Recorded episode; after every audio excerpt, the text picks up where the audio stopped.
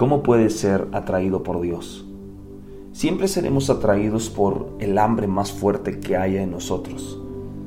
Las cosas de la vida, el mundo, la sociedad nos atrae con tres cosas. Los deseos de la carne, los deseos de los ojos, la vanagloria de la vida. Pero Dios nos atrae con su hermosura, que es su nombre y su autoridad.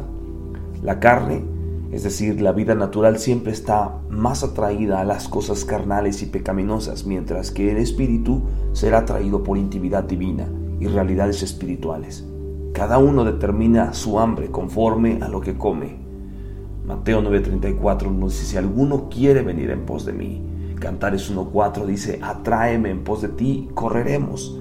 El rey me ha metido en sus recámaras, que son recámaras infinitas.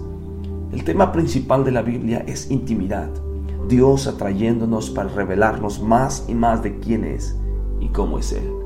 Es clave y vital tener un espíritu, un espíritu humano con sabiduría y revelación para poder entender y ver desde un punto de vista celestial y piadoso. ¿Cuáles serían los propósitos de ser atraídos hacia Dios? En Salmo 119, 32 dice, ensancha tu corazón hacia Dios esto es para que Dios sea todo para todos. Al ensanchar el corazón, somos más capaces de seguirle en toda ocasión y toda circunstancia, porque siempre hay espacio para las bendiciones de Dios. Salmo 27.4 dice, anhela intimidad sobre todas las cosas. Es decir, de todo lo que uno puede experimentar, lo que más debe anhelar es tener una cercanía con Dios. Soy lo que soy por la gracia de Dios pero puedo desarrollar quién seré mediante una intimidad con Él. Salmo 116, del 1 al 7, habla acerca de cómo reconocer la eterna fidelidad de Dios.